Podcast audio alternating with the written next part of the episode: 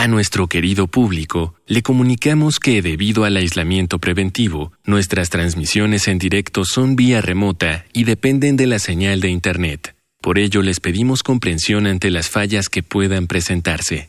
Gracias por compartir estos momentos en casa con Radio UNAM y Vida Cotidiana. Radio UNAM y la Escuela Nacional de Trabajo Social presentan una serie interminable de causas y consecuencias. De cómo y por qué es. De problemas y soluciones. Eso es la vida. Vida cotidiana.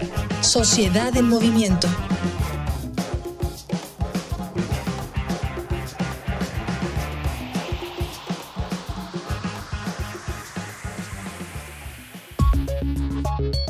En redes sociales comenzó a circular una iniciativa para que los adultos mayores colocaran una tela roja en sus ventanas para solicitar ayuda en caso de que necesitaran que alguien les comprara víveres.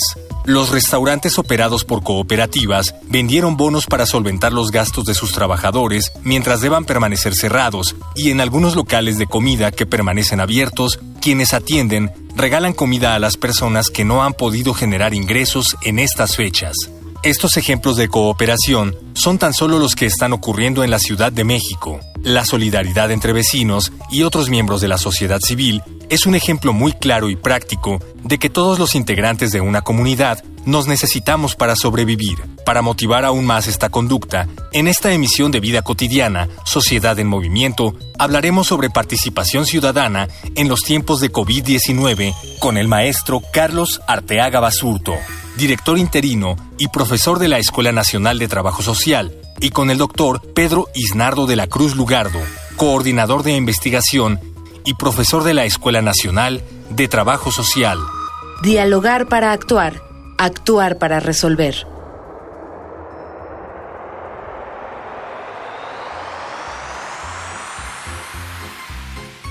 Muy bonita tarde, soy Ángeles Casillas. Qué gusto que nos sigan en una emisión más Vida cotidiana social en movimiento, ya lo saben, un programa de la Escuela Nacional de Trabajo Social y por supuesto Radio UNAM. Miren, de alguna manera todas las personas, siempre que hay algún evento, reaccionamos y particularmente eventos que son inesperados, emergentes, catastróficos. A partir de ello tenemos muchas respuestas. Una de ellas, pues, acciones de solidaridad con los otros, entre vecinos, entre familiares, entre grupos. Esa es una respuesta que, que conocemos. No obstante, hoy queremos destinar nuestro programa para poder hablar de la participación y en particular de la participación ciudadana frente a pandemias como la que estamos viviendo ahora, provocadas por el COVID. Hoy vamos a reflexionar justamente de ello y hemos destinado así el título del programa Participación Ciudadana en los tiempos del COVID. Antes de iniciar con nuestro programa, si tienen alguna pregunta, alguna observación vinculada con este tema, por favor, anoten las diferentes formas de comunicación.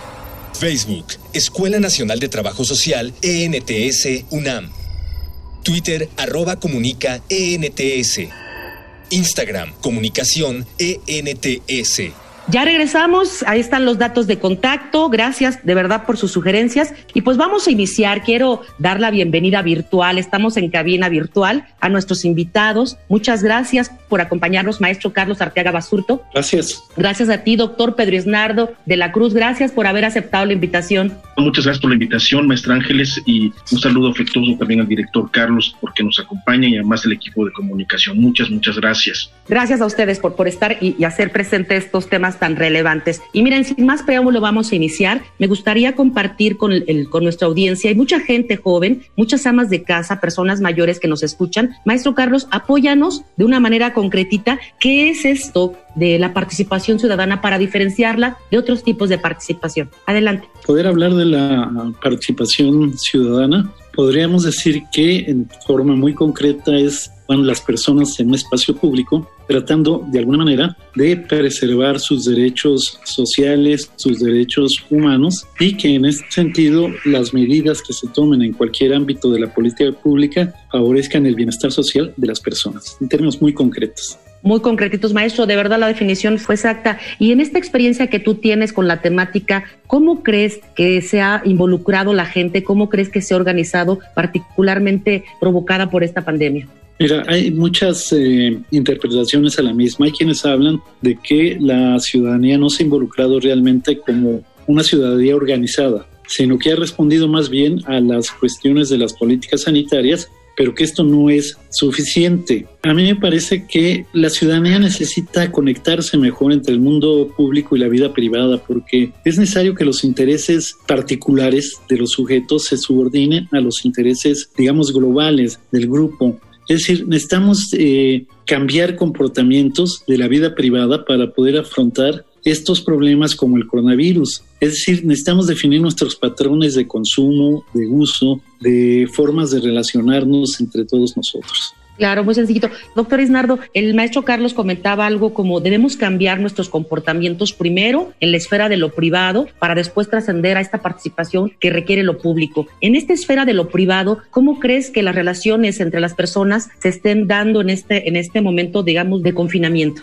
Yo creo que estamos ante un escenario muy crítico. Aquí el tema central es el espacio público, la actuación y los derechos. En efecto, como la salud es un derecho fundamental, es un derecho humano constitucionalmente prescrito, pues es clave cómo se procesa este derecho dentro de un marco de bien común. Y entonces ahí yo creo que está justamente el hecho del desafío que significa este fenómeno, esta pandemia para la participación. Es decir, hasta dónde hay una limitación o debe haber una limitación del movimiento, hasta dónde los comportamientos individuales implican responsabilidades colectivas, hasta dónde es posible que el ciudadano pueda darle su lugar a lo que está procesándose en, la evidencia científica respecto a este virus mundial y cómo lograr que a su vez eh, pueda interiorizarse dentro de las esferas privadas, familiares y comunitarias con la mejor actitud.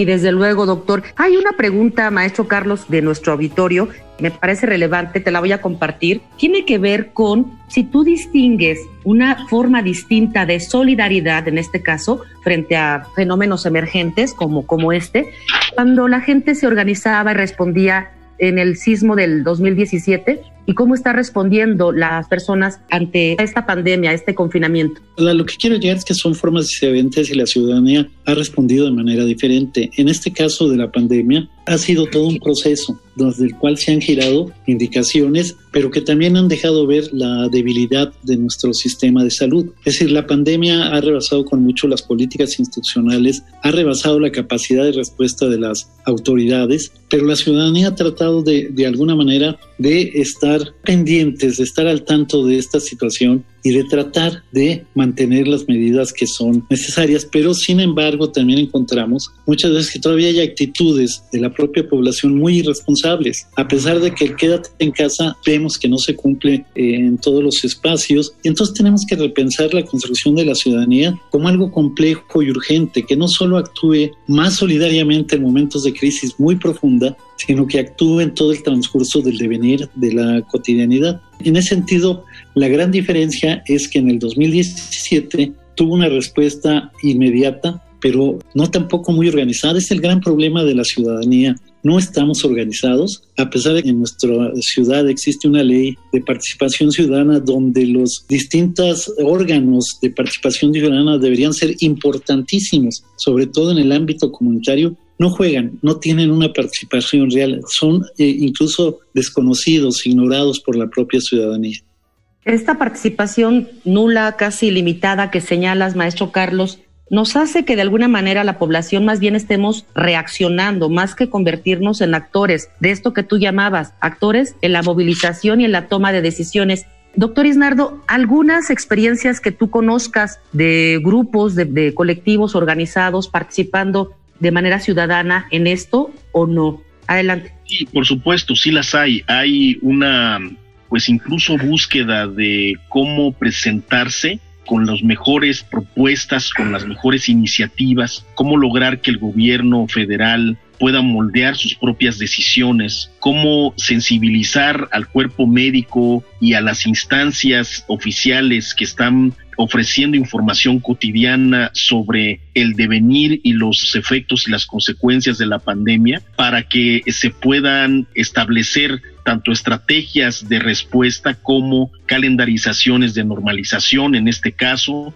o incluso la interiorización de estudios internacionales o estudios regionales o nacionales sobre realmente en qué momento vamos con el tema del contagio, con la realidad de propiamente los decesos, ¿no? Y, y a su vez el subregistro que existe no oficialmente sobre quienes tienen estos niveles de padecimiento. Entonces, por un lado, yo creo que estamos con los empresarios eh, que han sido tal vez la voz más fuerte, ¿no? Que han querido agruparse incluso con algunos gobernadores del país, de varios estados, entre ellos Chihuahua, Jalisco y el propio estado de Aguascalientes. Y a su vez tenemos organizaciones como Save the Children, como Oxfam, como la propia Caritas Internacional y en su capítulo México, la propia CIPINA a nivel como instancia federal, con sus instancias eh, locales, ha buscado generar procesos tanto de atención en temas como de alimentación, eh, despensas,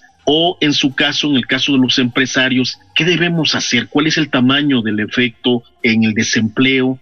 Cómo eh, debe contribuirse o no para que la pequeña, mediana y microempresa pueda tener un respaldo fiscal, cómo los empleados deben o no eh, contribuir con alguna parte de sus propios sueldos ante las afectaciones que implica esta emergencia y la ausencia de ingresos para sus propias empresas, etcétera, etcétera. O sea, sí ha habido un esfuerzo, yo diría, entre organizado al mismo tiempo con eh, cánones o parámetros políticos, pero a su vez una sensibilidad en diversos sectores de la sociedad que demuestran que eh, los procesos implican una toma de decisiones, un sentido de responsabilidad y la urgencia de tener en claro cuál es el nivel de incidencia en la vida de la mayoría de las comunidades que estarían siendo afectadas. Qué bien señalas estas iniciativas, este, ojalá se sigan fortaleciendo, se sigan creciendo. Les voy a invitar, maestro Carlos, doctor Isnardo, a un material donde vamos a conocer el auditorio más datos acerca del tema. Les invito a una infografía social. Infografía social. Filósofos, sociólogos, catedráticos e historiadores coinciden en que la sociedad va a cambiar radicalmente a partir de esta pandemia. Afirman que para salir adelante necesitaremos toda la capacidad moral y todo el capital ético que poseemos, pues la contingencia ha ayudado a visibilizar algunos aspectos de la vida social que pasan inadvertidos en la cotidianidad. Por ejemplo, la centralidad social del trabajo invisible de cuidados y cómo éste se encuentra desigualmente distribuido por género, edad, etnicidad y otras categorías sociales. O el efecto de la desigualdad social y las diferencias de clase y de capital, tanto económico como social y educativo, que van a generar consecuencias extremadamente dispares no solo por ser determinantes sociales de la salud, sino por establecer las formas de enfrentarse a medidas como el cierre de escuelas. La delicada situación que presenta esta enfermedad a nivel mundial ha hecho que la solidaridad entre vecinos y la necesidad de comunidades responsables se traduzcan en iniciativas abiertas a la participación. Con esta crisis, estamos viendo que empresas, organizaciones y administraciones públicas se están reinventando a través de las redes sociales para fomentar la participación ciudadana. Los expertos recomiendan crear respuestas comunitarias dirigidas por ciudadanos, incluidos grupos de voluntarios y asociaciones de vecinos. Desarrollar estrategias participativas de respuesta a desastres, incluido el trabajo con la sociedad civil y los ciudadanos. La existencia de transparencia sobre modelos de pronóstico y datos que están influyendo en las estrategias del gobierno y abordar la desinformación en todas sus formas. Regresamos de la infografía social, estamos platicando de participación ciudadana en tiempos de COVID. Están en cabina virtual el maestro Carlos Arteaga Basurto, director interino de la Escuela Nacional de Trabajo Social, y el coordinador de investigación de la misma, el doctor Pedro Isnardo.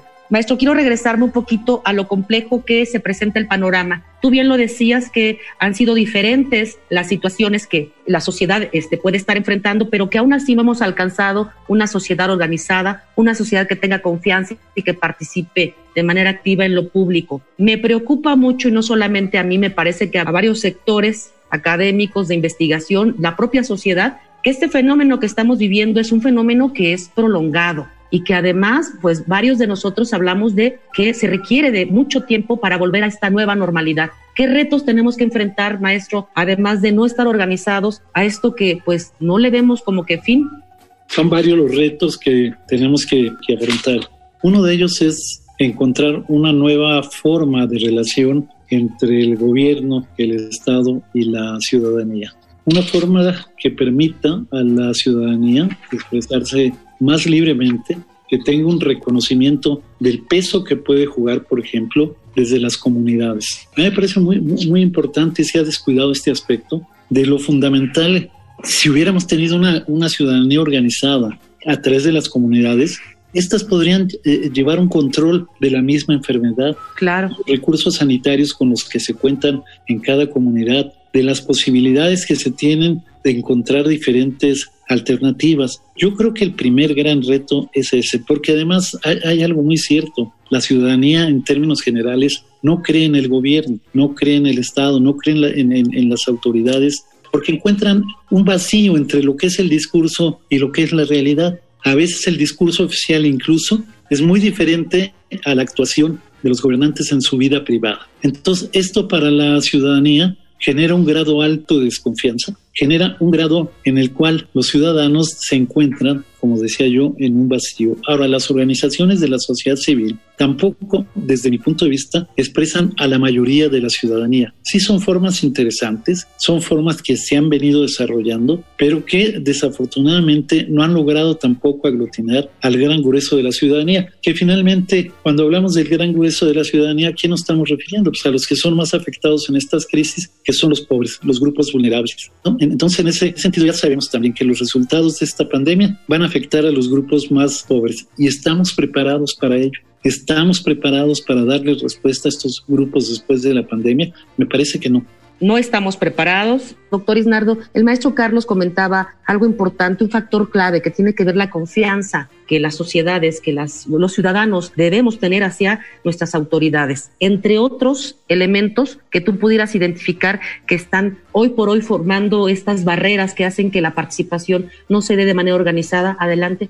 Yo en principio diría, en efecto, como señala muy bien el, el maestro director, hay un tema de desconfianza pública en el gobierno y aquí es más delicado porque involucra conocimiento científico, información pública veraz, la capacidad de hacer llegar los mensajes a la población con eh, la sustentabilidad, la evidencia empírica y documentada eh, al día hasta dónde hay información propiamente biomédica, hasta dónde las medidas de prevención, cuáles son las más importantes. Y hoy vemos cómo pasa en otros procesos donde está involucrada una epidemia, hay una diferencia grave también en las comunidades, en la recepción de los gobiernos locales, en la capacidad de involucrarse, de generar un sistema de incentivos de comunicación cercano, más eficaz con la población y a su vez un sistema de corresponsabilidad. Es un tema, a mi juicio, que en efecto supone la necesidad, como bien decía el maestro director,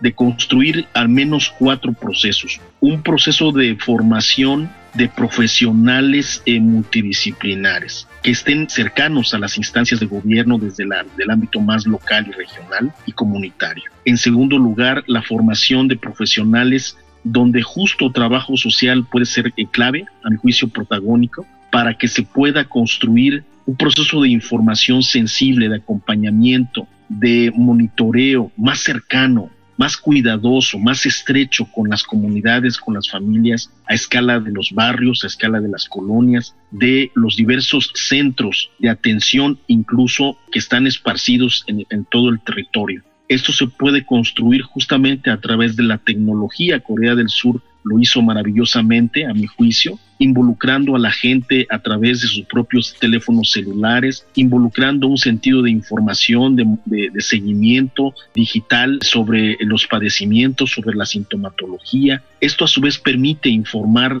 el momentum de la transmisión en el que cada quien está y a su vez quienes tienen un dictamen confirmado de positivo.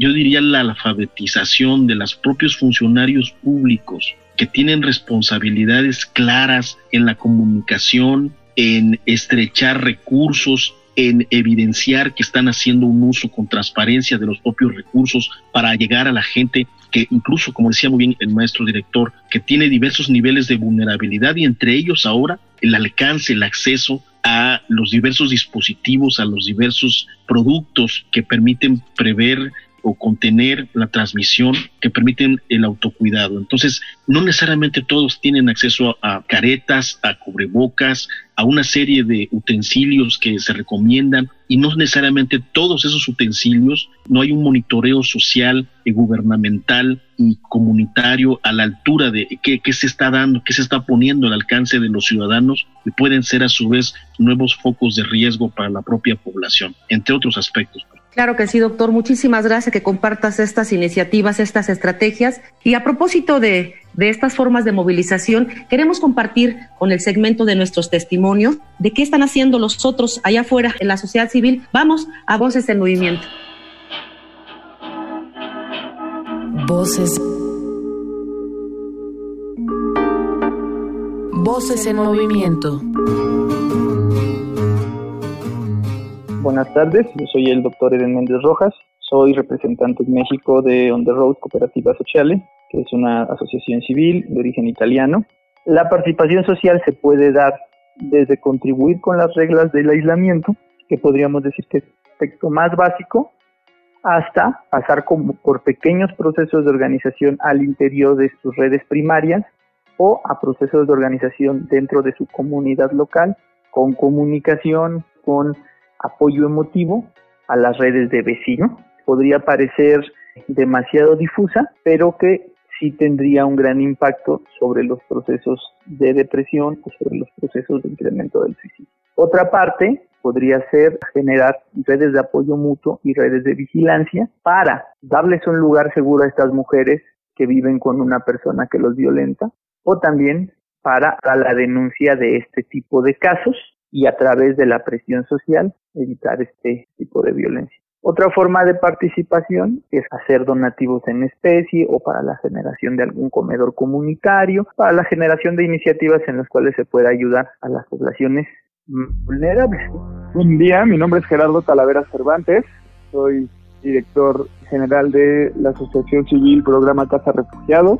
Creamos una página web pensada única y exclusivamente para la situación de la contingencia. En algunos espacios se empezó a hacer un taller de máscaras en línea. Entonces subimos el taller a la página de la casita.mx la gente en los hoteles y en los albergues lo ve y más bien nosotros vimos cómo les llevamos los materiales a los espacios para que pudieran hacer sus máscaras y nos la compartían vía WhatsApp o vía algún medio de comunicación. Entonces, lo mismo, hay quien está haciendo cuentos, nos estamos subiendo a la página, hay quien está haciendo actividades recreativas o deportivas. Si tuvieran algún alguna propuesta o algún proyecto o alguna actividad que les gustaría realizar, yo les diría que nos buscaran al correo de contacto arroba casarefugiados.org.mx, verle la viabilidad.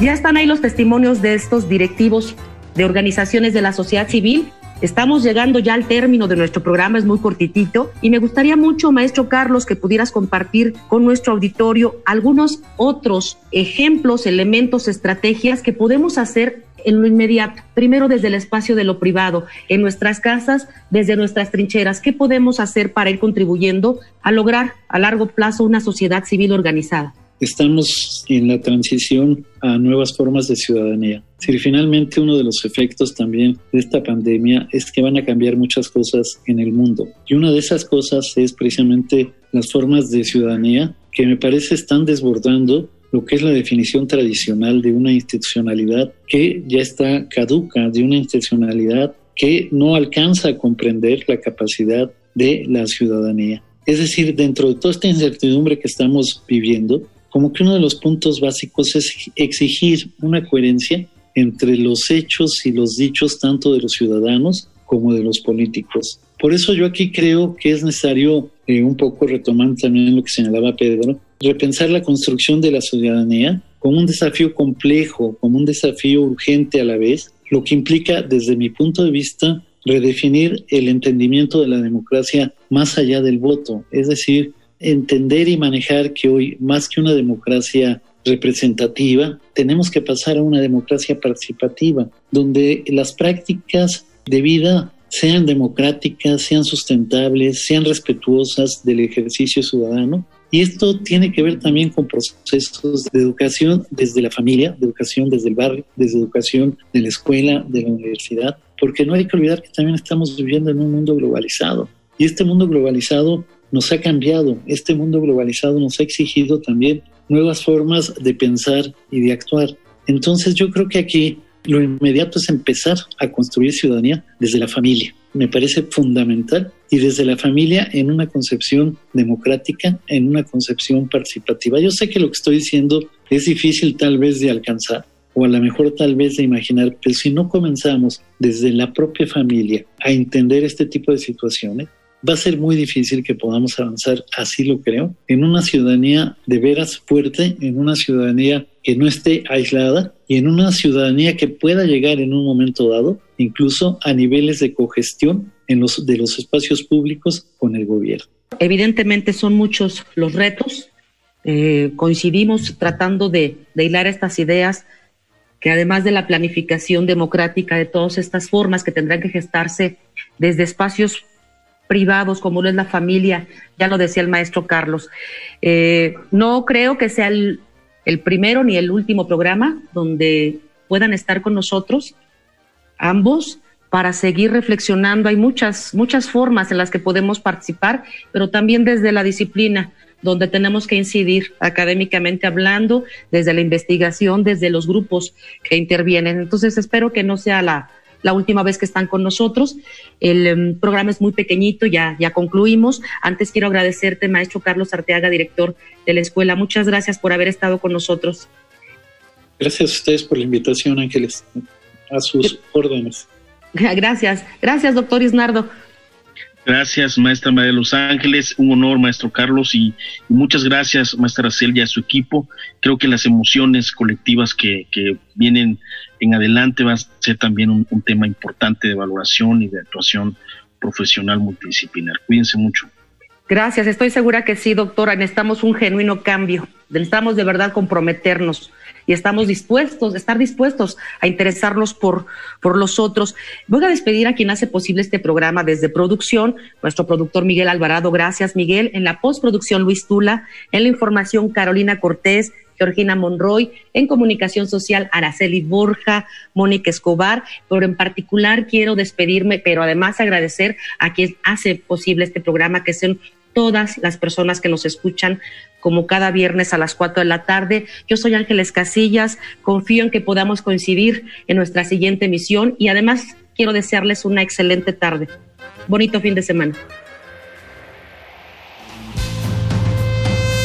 Vida cotidiana es una coproducción entre Radio UNAM y la Escuela Nacional de Trabajo Social.